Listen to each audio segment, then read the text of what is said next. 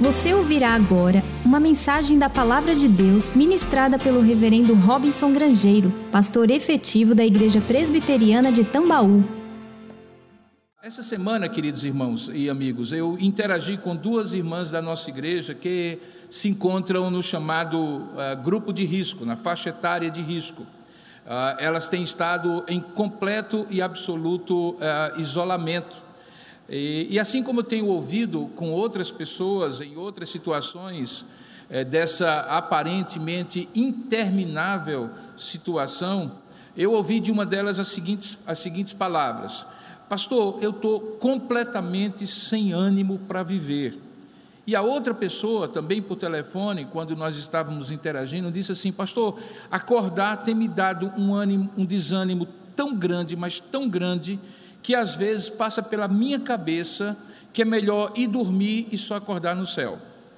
Bom, aquelas duas frases que poderiam ser fortuitas, assim, algo sem necessariamente exigir ah, uma grande atenção, ah, na verdade assinalaram, acenderam na minha cabeça o sinal amarelo. Porque, como se previa no início desse isolamento social, a saúde mental e emocional das pessoas também está em risco quase numa mesma intensidade que a saúde física tem estado sob o ataque desse novo coronavírus. As palavras que ambas usaram, ânimo e desânimo, e me remeteram para alguns momentos na história de Jesus com seus discípulos, por exemplo, por exemplo, nos quais o mestre usou a expressão não temas, paz seja convosco.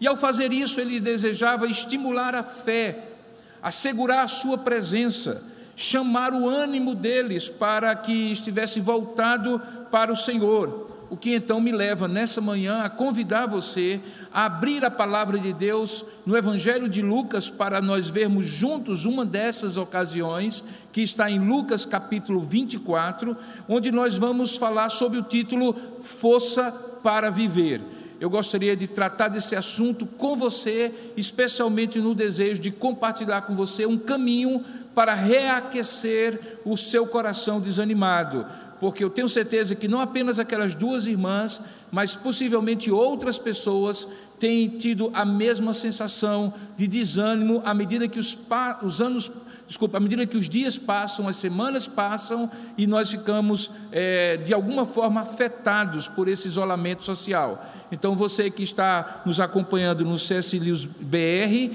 ou nos canais oficiais da IP Tambaú, por gentileza, abra aí ou acesse no seu smartphone, no seu computador, o texto de Lucas, capítulo 24 essa história que é uma história belíssima que eu gostaria de ler com você e poder acompanhar, poder fazer uma exposição bíblica a partir desse texto da Escritura Sagrada. Então, por favor, abra aí em Lucas capítulo 24. Eu vou pedir ao nosso irmão Júnior que me traga a Bíblia aqui. Por algum motivo eu estou sem conexão e, consequentemente, estou sem é, ter acesso aqui. Uh, muito obrigado, meu irmão ser acesso aqui à internet. Então, abra aí sua Bíblia, por gentileza, em Lucas capítulo 24. Eu gostaria de ler com você é, a parte em que eu vou ministrar a palavra do Senhor. Lucas capítulo 24, a partir do verso 13. Diz assim: Eis que no mesmo dia iam dois deles, dois dos discípulos de Jesus, para uma aldeia que distava de Jerusalém cerca de 60 estádios, cujo nome era Emaús. E iam falando entre si de tudo aquilo que havia sucedido. E aconteceu que, indo eles, falando entre si e fazendo perguntas um ao outro, o mesmo Jesus se aproximou e ia com eles mas os olhos deles estavam como que fechados, para que não o conhecessem. E ele então lhes disse: Que palavras são essas que caminhando trocais entre vós, e por que estáis tristes? E respondendo um cujo nome era Cleofas, disse-lhe: És tu, porventura, peregrino em Jerusalém e não sabes as coisas que nela têm sucedido nesses dias? E ele lhes perguntou: Quais? E então eles lhe disseram: as que dizem respeito a Jesus Nazareno, que foi varão profeta, poderoso em obras e palavras diante de Deus e de todo o povo. E como os principais dos sacerdotes e os nossos príncipes o entregaram à condenação de morte e o crucificaram. E então nós esperávamos que fosse ele o que remisse Israel, mas agora, sobre tudo isso, já é o terceiro dia desde que essas coisas aconteceram. É verdade que também algumas mulheres dentre nós nos maravilharam, as quais de madrugada foram ao sepulcro. Não achando o seu corpo, voltaram dizendo que também tinham visto uma visão de anjos, que dizem que ele vive. E alguns dos que estavam conosco foram ao sepulcro e acharam ser assim como as mulheres haviam dito, porém a ele não o viram. E então Jesus lhes disse: honestos, tolos, tardios de coração, para crer tudo o que os profetas disseram. Porventura não convinha que o Cristo padecesse estas coisas e entrasse na sua glória? E então, começando por Moisés e por todos os profetas, explicava-lhes o que dele se achava em todas as Escrituras. E chegaram à aldeia para onde iam e ele fez como quem ia para mais longe. E eles o constrangeram, dizendo: Fica conosco, porque já é tarde e já declina o dia. E entrou então Jesus para ficar com eles. E aconteceu que, estando com eles à mesa, tomando o pão, o abençoou e o partiu e deu a eles. E então abriram-se-lhe os olhos e o conheceram, o reconheceram, e ele então desapareceu. E disseram um para o outro: Porventura não aquecia, ardia em nós o nosso coração, enquanto pelo caminho nos falava e quando nos abria as Escrituras? Que Deus abençoe a Sua palavra lida nesta manhã, de modo que nós possamos ouvir a Sua voz. Vamos orar juntos? Curva a sua cabeça onde você estiver e vamos falar com Deus. Senhor, nosso Deus e eterno Pai, nós rogamos nesse momento que por tua misericórdia e graça o Senhor fale conosco, de tal forma que de fato possamos ter o nosso coração reaquecido pela tua presença, assim como aqueles dois discípulos de Emaús. Dá-nos a tua graça de ouvir a tua voz e fala conosco, é o que nós oramos em nome de Jesus. Amém. Queridos, a ideia de ânimo e de desânimo vem da origem das palavras ânimo e desânimo, do latim animus que significa alma, coragem, mente. É uma palavra de um sentido bastante amplo. Esse termo latino, por sua vez, deriva de uma outra palavra indo-europeia, ani, que significa respirar, e que é, obviamente, a ação típica comum de todos os seres viventes. Por isso, na maneira latina de pensar, o ânimos estava ligado ao conceito de ânima, Ânima, para os latinos, era a força vital que dava vida a todo ser. De certa maneira, não de maneira plena, mas de certa maneira, essa ideia guarda muita semelhança com a maneira como, em Gênesis capítulo 2, verso 7, é descrita a criação do homem, a formação do homem. É dito lá no versículo 7 de Gênesis: Formou o Senhor Deus o homem do pó da terra e soprou em suas narinas o fôlego da vida, e o homem passou a ser alma vivente ou alma animada. Foi assim então que Adão se tornou uma alma vivente, uma pessoa, um ser, uma vida, um ser vivente, uma alma. O termo hebraico lá em Gênesis capítulo 2, verso 7, traduzido como alma vivente, é o termo nefesh shayar, essa expressão não designa exclusivamente o homem, ela também é aplicada na Bíblia a animais marinhos, a insetos, a répteis e bestas, traduzindo de um modo geral a ideia de que aquele era um ser vivo, é uma alma que respira. E de fato, uma vez que a respiração é a mais evidente manifestação de vida, tanto é que quando alguém tem um mal súbito, uma das primeiras coisas que as pessoas fazem é perceber, tentar perceber se ele está respirando ou não. O fato é que quando é utilizado nesse sentido, nefesh significa muito mais a ideia de vida é, e de uma vida personalizada. Em mais de 100 ocorrências, das mais de 755 vezes que acontecem no Novo, no Antigo Testamento, o, o aparecimento da palavra nefesh, ela é traduzida em mais de 100 ocorrências por vida, de um modo geral. Ao passo que esse termo nefesh é traduzida com, ou traduzido por alma, vida de um modo geral, denotando a individualidade de cada ser vivente. Um outro termo, ruar, do Antigo Testamento em hebraico, aparece traduzido em vários momentos como espírito e refere-se àquela vida em geral, o sopro da vida, que é a própria energia divina, o princípio vital que torna as pessoas, os seres vivos, em de fato é, seres é, que são ah, vivos e, particularmente no caso dos homens, aqueles que têm o Espírito Divino. Uh, Ruá acontece 376 vezes no Antigo Testamento e é traduzido frequentemente, como eu falei, por Espírito.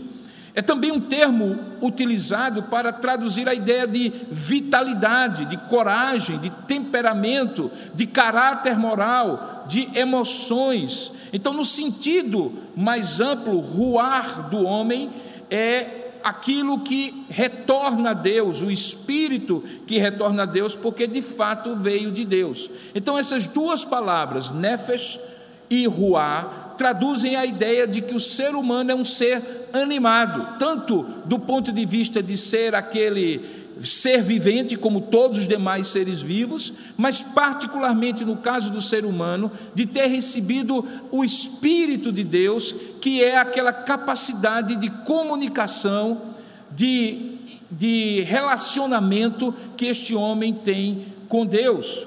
Já no Novo Testamento, a ideia de nefesh é traduzida pela ideia de psique, que em grego significa a espírito ou que significa mente, ou de onde vem a palavra psique, psicologia e assim por diante. E a palavra no Novo Testamento equivalente a ruar é a palavra pneuma, que inclusive é usada para o Espírito Santo, que é chamado de o Espírito é, Santo, no sentido de hagioi pneumatikos, essa é a expressão que está lá em grego. Portanto, é possível sim, irmãos, quando a gente vê a relação dessas duas palavras, tanto do Antigo Testamento como do Novo Testamento, que alguém, mesmo tendo vida com Deus, mesmo estando espiritualmente em comunhão com Deus, pelo Espírito Santo que lhe foi dado, tendo seu espírito sido vivificado em Cristo, é possível que mesmo assim essa pessoa experimente momentos de desânimo, em que parece que a alma esfria. E essa alma, sendo afligida emocionalmente, por motivos e causas muito diversas, eventualmente traz um desânimo de vida. Nessa semana, entre as lives que eu participei, uma delas alguém me perguntou: Pastor, é possível um cristão em comunhão com Deus se sentir desanimado na circunstância em que ele está passando? E eu disse: perfeitamente possível. Obviamente que ele tem a possibilidade de ser reaquecido no seu ânimo, revigorado espiritualmente, mas do ponto de vista emocional, como qualquer outro ser que está passando uma privação de relacionamentos sociais, que quebrou a sua rotina, que teve mudanças drásticas no seu dia a dia, que eventualmente está temeroso com o seu bem-estar físico, com a sua saúde, até mesmo com a sua renda, com o seu emprego, visto que não está podendo trabalhar, com aqueles que amam e que estão ao seu redor, e certamente essa pessoa pode sim enfrentar um momento de desânimo. Curiosamente, quando as pessoas, seja no consultório, no gabinete pastoral, conversam comigo dessas aflições emocionais, elas batem um pouco no peito, apertam um pouco essa região próxima do coração e do pulmão, dizendo que tem, às vezes, uma sensação de aperto, de uma respiração encurtada, de um sufocamento angustiante que, obviamente, associada ao medo, dependendo da circunstância, parece congelar o coração e às vezes até esfriar as mãos e os pés. Talvez fosse essa, irmãos, a sensação daqueles dois discípulos que estavam no caminho de Emaús. Eles estavam caminhando, mas o coração estava abatido, o ânimo estava abatido. Eles demoraram, inclusive, para perceber que aquele que estava ali junto deles era o próprio Jesus.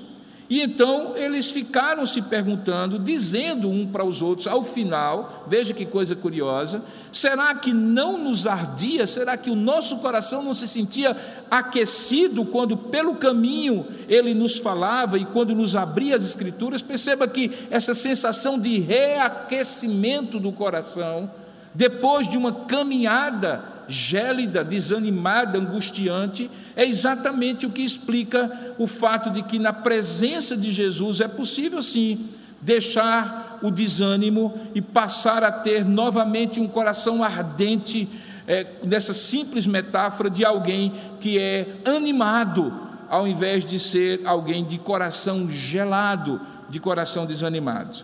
O que gelava o coração daqueles discípulos e como foi o processo de reanimá-los espiritualmente, é justamente o tema da mensagem de hoje, de hoje. É exatamente o tema de o caminho para reaquecer o coração desanimado. Eu gostaria de que você voltasse novamente os seus olhos para o texto e você pudesse caminhar comigo como se nós estivéssemos acompanhando aqueles dois homens junto com Jesus, entendendo como foi o caminho para reaquecer o coração desanimado daqueles homens, a ponto de ao final eles dizerem assim: de fato, a gente percebia que enquanto ele estava falando, o nosso coração estava começando a ser reanimado. Em primeiro lugar, esse caminho de reaquecer o coração desanimado tem a ver com o ponto de partida e o ponto de chegada de sua existência mais imediata e principalmente da sua vida eterna.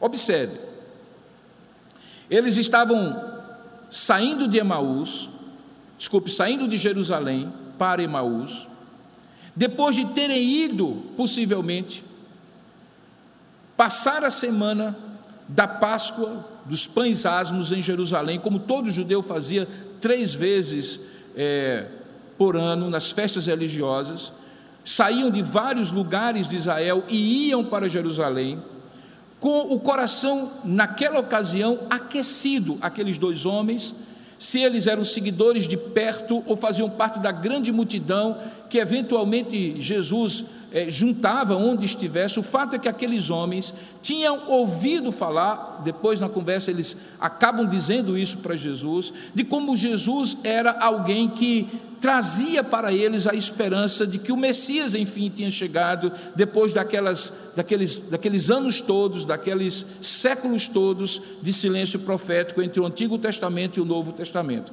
Eles tinham saído, portanto, de Emaús alguns dias antes ou algumas semanas antes para Jerusalém. Agora eles estão voltando de Jerusalém, e ao invés de carregarem a mesma esperança que vinham de Emaús para Jerusalém da primeira vez, eles agora traziam de volta desânimo e frustração com a morte de Jesus e com a esperança desiludida que eles tinham de que ele poderia ser o Messias. Observe também que ao final do texto, quando Jesus então se revela para eles, o coração deles se reaquece e eles fazem o caminho novamente de Emaús para Jerusalém, para contar aos onze apóstolos que estavam lá do encontro que eles tinham tido com Jesus e como renascera a esperança deles. Essas idas e vindas apontavam uma origem e um destino, onde repousava a esperança e, consequentemente, o ânimo deles ou para onde eles iam quando o desânimo os empurrava e a esperança era frustrada. Perceba, portanto, que eles foram a primeira vez cheios de esperança de Emaús para Jerusalém. Depois voltaram de Jerusalém para Emaús completamente desanimados. E quando Jesus então reaquece o coração deles ao redor da mesa, eles voltam para Jerusalém reanimados. Essa coreografia, esse caminho geográfico, no entanto, não tinha num local específico o seu segredo. A mesma Jerusalém que os animara na primeira ida de Emaús para Jerusalém, desanimara na segunda vez, quando eles saíram de Jerusalém desanimados para Emaús. E a mesma Emaús, onde e para onde eles estavam indo, quando o desânimo deles os levou, também se tornou o lugar do encontro com Jesus, onde eles se foram, onde eles foram reanimados e voltaram para Jerusalém. Em outras palavras, se não é a geografia, e de fato não é, se não é o local, se não é a igreja, se não é um espaço, se não é um endereço, se não é um determinado lugar que nos reanima, pelo contrário, algumas vezes as pessoas até fazem determinadas fugas geográficas, uma expressão que eu gosto de usar muito, quando as pessoas fogem dos seus problemas, pensando que mudando de lugar, mudando de ambiente, eventualmente o problema está resolvido, quando na verdade o problema está aqui no coração. Se não é então o local que determina o ânimo ou desânimo, se Jerusalém foi lugar de ânimo e ao mesmo tempo de desânimo para aqueles homens, se Emaús foi lugar para onde eles foram chorar a frustração deles, mas também foi o lugar onde eles reencontraram com Jesus e tiveram o coração reaquecido, qual é então o fator, para além da geografia, para além da, da, da coreografia de idas e vindas, com partidas e chegadas, que fez o coração daqueles homens se reanimar? Qual é o caminho?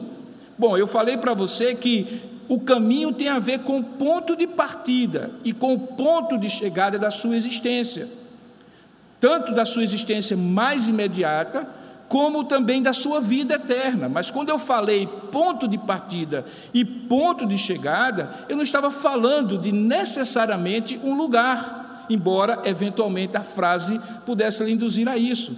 Eu estava falando de uma pessoa. Sim, o fator que difere ânimo de desânimo na vida daqueles dois discípulos é o fator Jesus, exatamente ele. Veja, nós encontramos esse padrão em vários momentos do Novo Testamento. Quando os discípulos estavam desanimados, Jesus aparece no meio deles, diz: Pai seja convosco, não temais, e o ânimo se reaquece. Quando eventualmente na tempestade Jesus estava aparentemente ausente porque dormia no barco, eles se sentiram desanimados, com medo. Mas bastou Jesus se fazer presente e o ânimo deles levantou. Jesus anima o ânimo. Sem Jesus, o ânimo se desanima. Então, muito mais do que a geografia, o seu ponto de partida existencial e eterno o alfa da sua vida precisa ser Jesus. Independentemente da geografia, o ômega da sua vida, o ponto de chegada, tanto da sua existência como também da sua eternidade, precisa ser Jesus.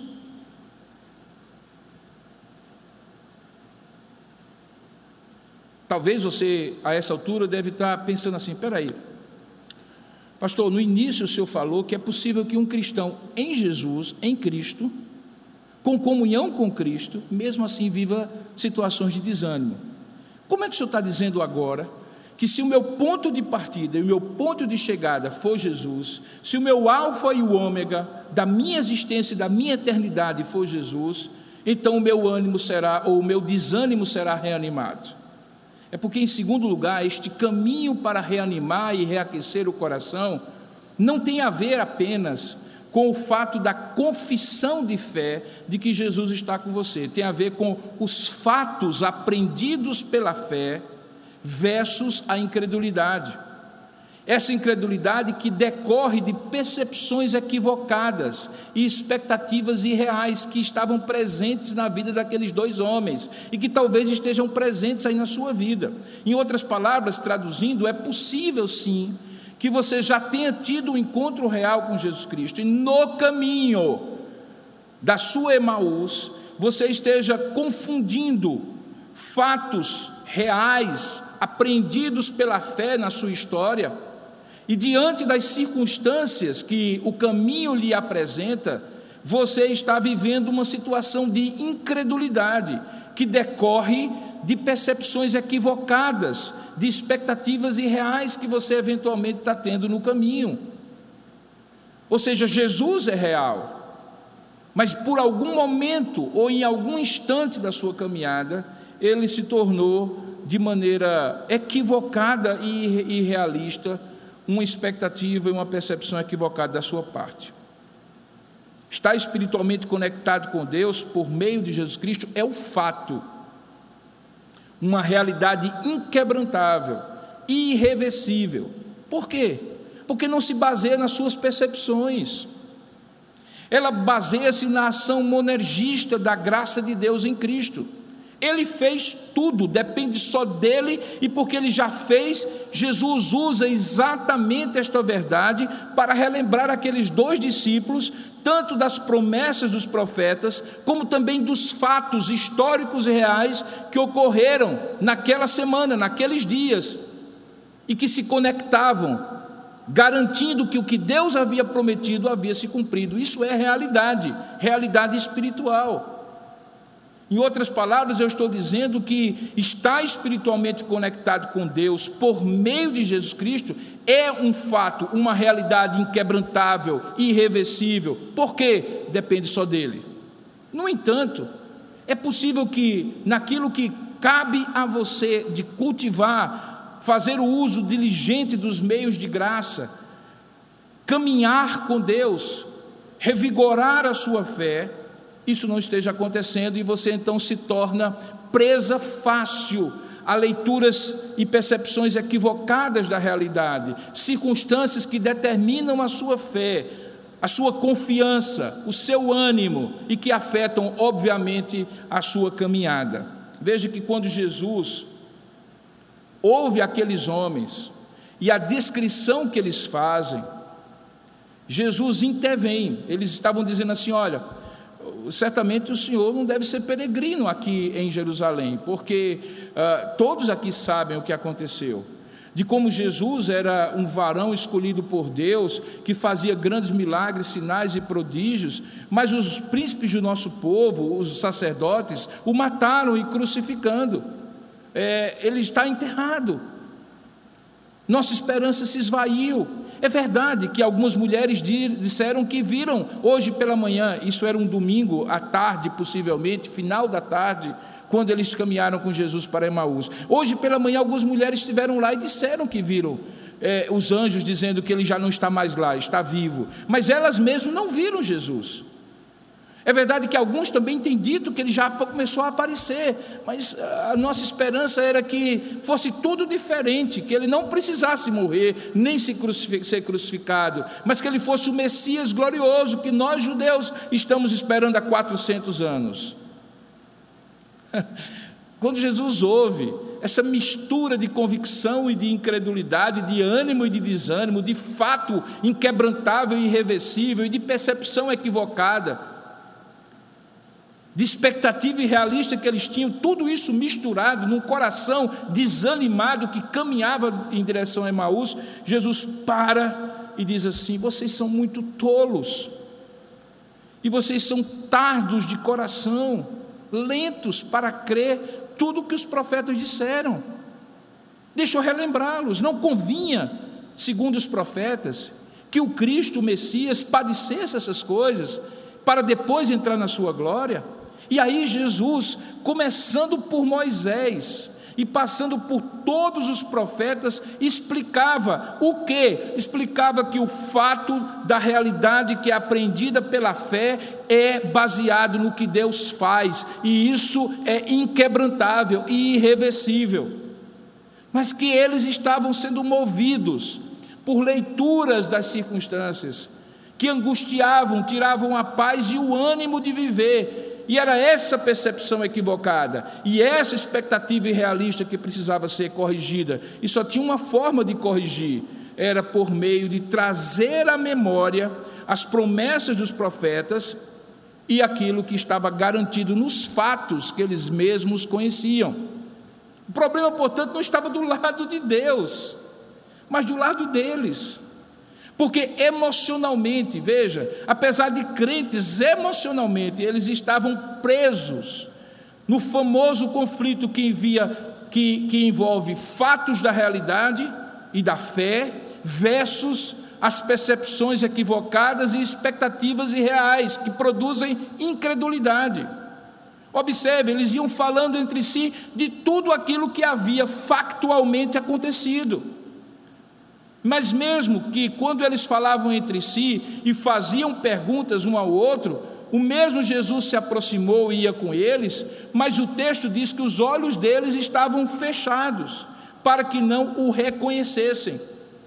É possível, segundo alguns comentaristas, que já tendo ressuscitado, o corpo de Jesus tendo sido glorificado, pudesse não aparentar aquele Jesus que eles eventualmente viram, talvez até mesmo sendo crucificado. Mas o problema não era de que Jesus de repente tinha se tornado glorioso a ponto de não ser reconhecido como um anjo e uma aparição angelical, como a Bíblia registra, porque se assim fosse, eles teriam se assustado no caminho, mas ele caminha com eles e aparentemente não causa nenhum tipo de estranhamento deles. O fato é que os olhos deles estavam fechados porque emocionalmente se fecharam.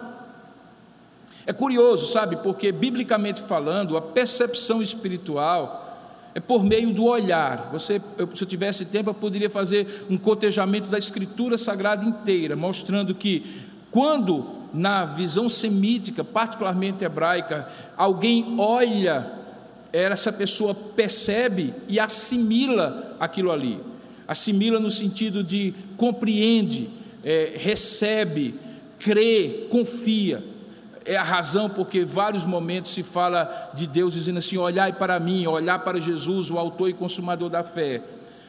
Quando os olhos se fecham, no entanto, a gente fica a, meio que espiritualmente a mercê das coisas que eventualmente podem sensoriamente nos afetarem, emocionalmente nos afligirem. E é basicamente o que acontecia: os olhos deles estavam como que fechados, e o texto de Lucas diz: para que não o reconhecessem. Então perceba que eles estavam confusos, eles esperavam que fosse Jesus que remisse a Israel do jeito que eles imaginavam, mas agora já o terceiro dia, todas as coisas já tinham acontecido e eles não viram aquilo que eles esperavam acontecer. Porque o que eles esperavam estava na dimensão de sentimentos e emoções e percepções equivocadas, e eles precisavam voltar ao fato da fé, daquilo que a promessa dos profetas estava estabelecido e que os fatos daqueles dias tinham acontecido e confirmado.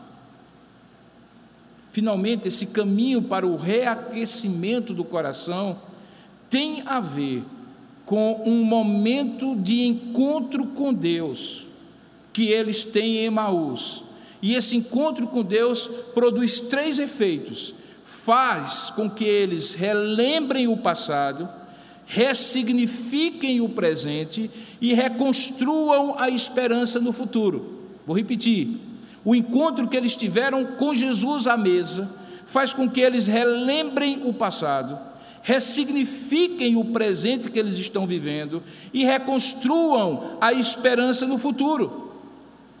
Veja como diz o texto: esse encontro acontece ao redor da mesa, na hora de partir o pão, a ceia noturna.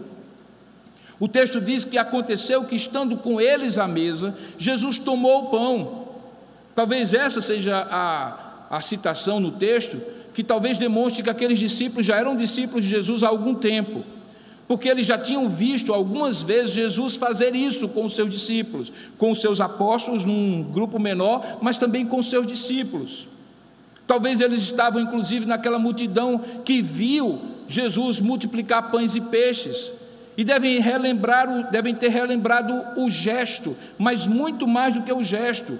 Aquilo que ele fez quando tomou o pão, o abençoou, partiu e deu. E diz o texto de maneira maravilhosa no verso 31 que quando eles viram isso, os seus olhos se abriram. Veja a questão dos olhos, que estavam fechados para ver Jesus, eles se abrem. E então eles o reconhecem. E quando eles o reconhecem, Jesus desaparece da vista deles. O que aquele encontro significou então para aqueles dois discípulos? E veja, o encontro não acontece em Jerusalém, de onde eles já tinham saído. O encontro acontece em Emaús, o lugar para onde o desânimo deles os leva. Mas naquele lugar do desânimo, Jesus reaquece o coração deles pelo encontro que ele teve com aqueles dois discípulos.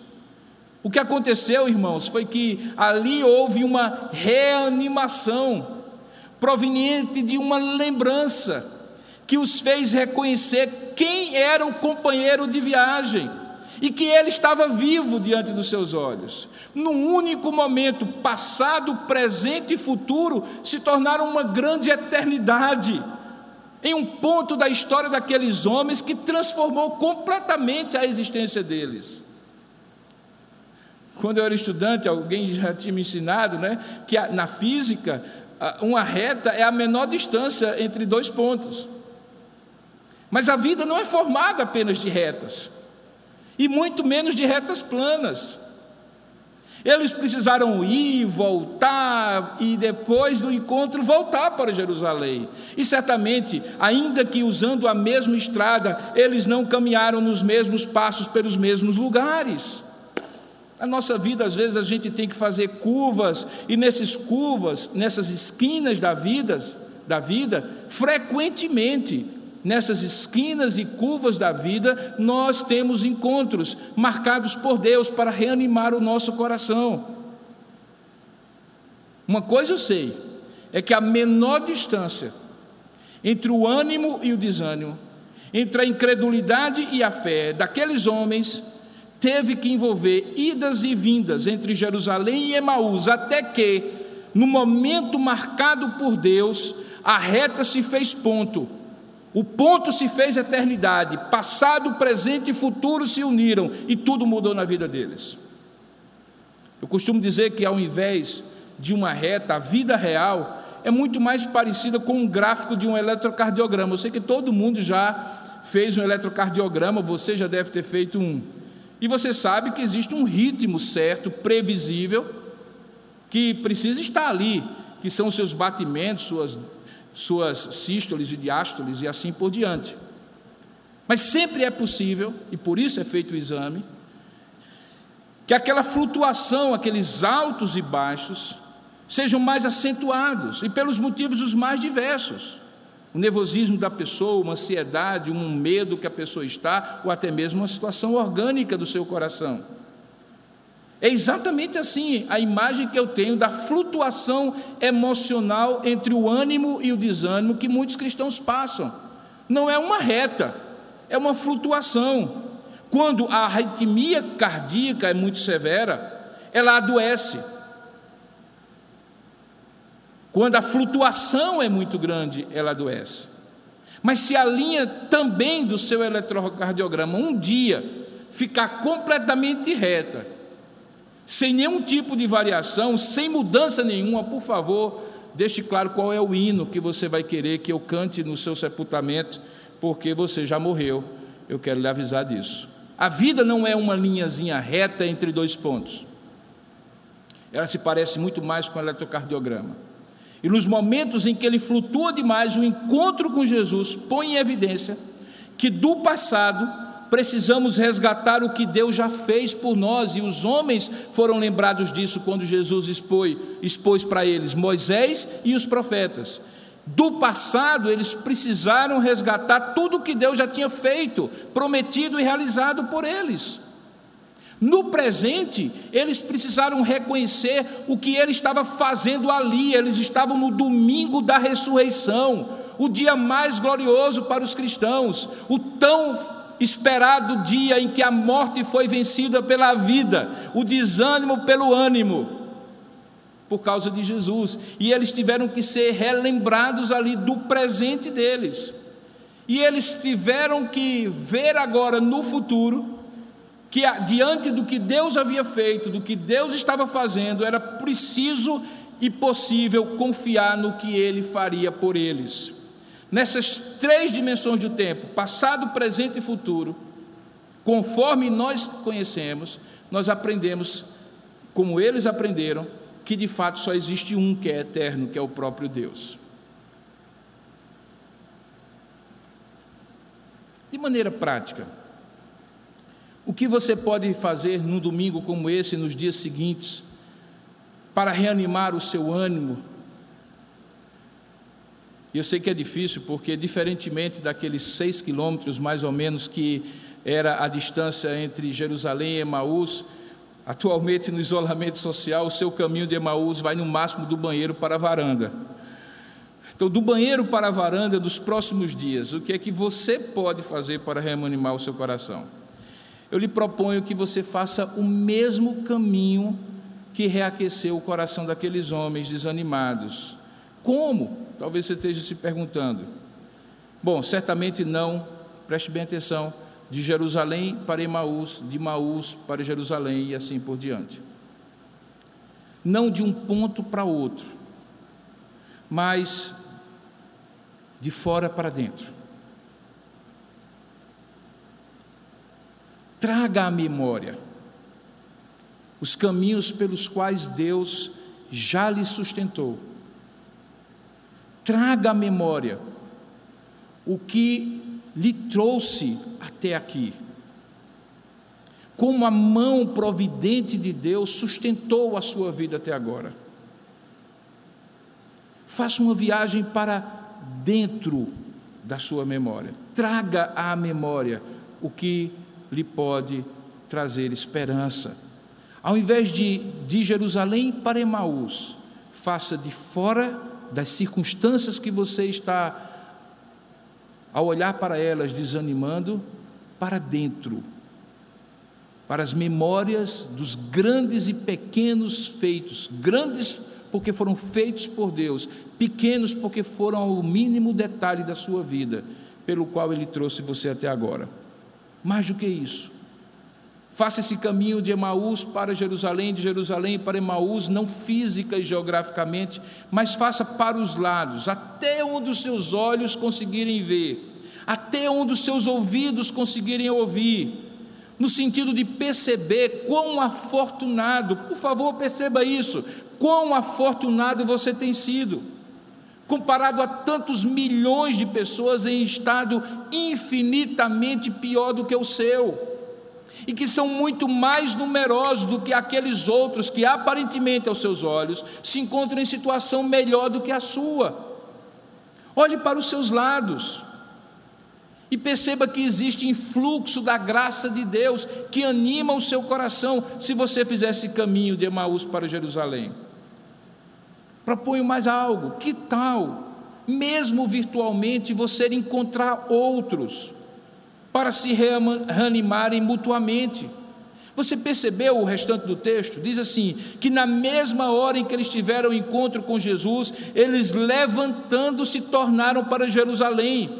E o que, é que eles foram fazer? Eles foram se reanimar mutuamente, porque eles se encontraram com os onze. Quando chegou lá, eles disseram assim: Olha, vocês souberam que ressuscitou verdadeiramente e já apareceu Simão. Eles que foram para animar foram reanimados. E então eles agora contam para aqueles que estavam ali o que tinha acontecido no caminho e como eles reconheceram Jesus no partir do pão. E quando eles falavam estas coisas, um reanimando o outro, o que acontece, irmãos? No texto é dito que Jesus se apresentou no meio deles e lhes disse: paz seja convosco. Há um ânimo mútuo que precisamos compartilhar um com o outro, mas como fazer isso se nós estamos isolados? Ah, queridos, a famosa paz de Deus que anima o coração, que começa com uma paz seja contigo, sempre precisará de se tornar uma paz seja convosco porque este é o caminho pelo qual Deus anima o coração do seu corpo, que é formado por todos nós. E é esta a grande o grande desafio que nós temos, porque isolados não significa separados. Ou melhor dizendo, separados não significa isolados. Nós sim podemos estar juntos, nos reanimar, nós sempre imaginamos aquilo que nós estamos precisando de ouvir das pessoas num telefonema que se importe conosco, num momento de isolamento social como esse. Mas inverta agora a polaridade. Imagine o quanto você pode fazer com um simples telefonema, animando outros, orando com outros, lendo texto bíblico com outros, alimentando outros com palavras de encorajamento, de fé e de paz. Eu fico sempre imaginando, na minha imaginação fértil, como foi o caminho de volta daqueles homens para Jerusalém, depois do encontro. Você certamente já caminhou com uma pessoa na praia, na, no bosque, no parque, em algum lugar. A depender do ânimo da outra pessoa, a caminhada é leve ou pesada. Certamente de Jerusalém para Emaús a caminhada foi muito pesada, eles estavam com um coração pesaroso, desanimado. Mas eu duvido que no caminho de volta para Jerusalém, tendo sido reaquecido no seu ânimo, eles não conversavam efusivamente, animadamente, já antecipando o momento em que eles iam contar a grande novidade para os que tinham ficado em Jerusalém. E é exatamente esta a ideia. Conte efusivamente aquilo que Deus tem feito na sua vida. Compartilhe com as outras pessoas, reanime o seu coração e também reanime o coração de outros. Aqueles dois telefonemas que eu recebi e que eu introduzi a mensagem daquelas duas irmãs, daquelas duas irmãs, ficaram ah, na minha cabeça, como pastor. E eu tenho tentado comunicar com as pessoas nesses tempos de isolamento social para lhes dar uma palavra de encorajamento. Essa semana telefonei para várias pessoas para conversar com elas, orar com elas e ler a Bíblia com elas. Mas aí, quando aquelas duas pessoas me falaram, eu disse assim: o que, é que eu posso fazer a mais? E eis aqui uma ideia, e particularmente a você que me assiste. Na próxima terça-feira, depois de amanhã, às 16 horas, nós vamos. É, fazer um retorno do nosso cafezinho da SAF. A, a SAF, a Sociedade Auxiliadora Feminina da Igreja, é, algumas vezes ela faz momentos como esse e também a, o, o, Ministério da Terceira Idade. o Ministério da Terceira Idade tem feito na última quinta-feira de cada mês, mas eu não quero esperar até a última quinta-feira de maio. Eu quero convidar você para um cafezinho quente que aqueça o seu coração na próxima terça-feira às 16 horas. Será pelo Instagram. Depois eu vou lhe dizer como, mas você pode mandar agora, porque eu vou passar para você um telefone para que você possa mandar uma mensagem dizer assim: Eu quero participar do cafezinho quente que aquece o coração.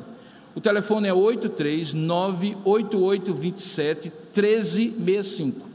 8398827 1365. Então você vai mandar, é WhatsApp também, você vai mandar uma mensagem dizendo assim: Eu quero participar do cafezinho quente para aquecer o coração. Vai ser na terça-feira, às 16 horas. Agora eu não vou dizer como é que vai ser. Já disse que vai ser pelo Instagram, mas você vai entender depois quando você receber o convite oficial com as instruções de como você vai fazer. Uh, alguém deve talvez perguntando assim: e quem não tem a carteirinha da terceira idade pode participar?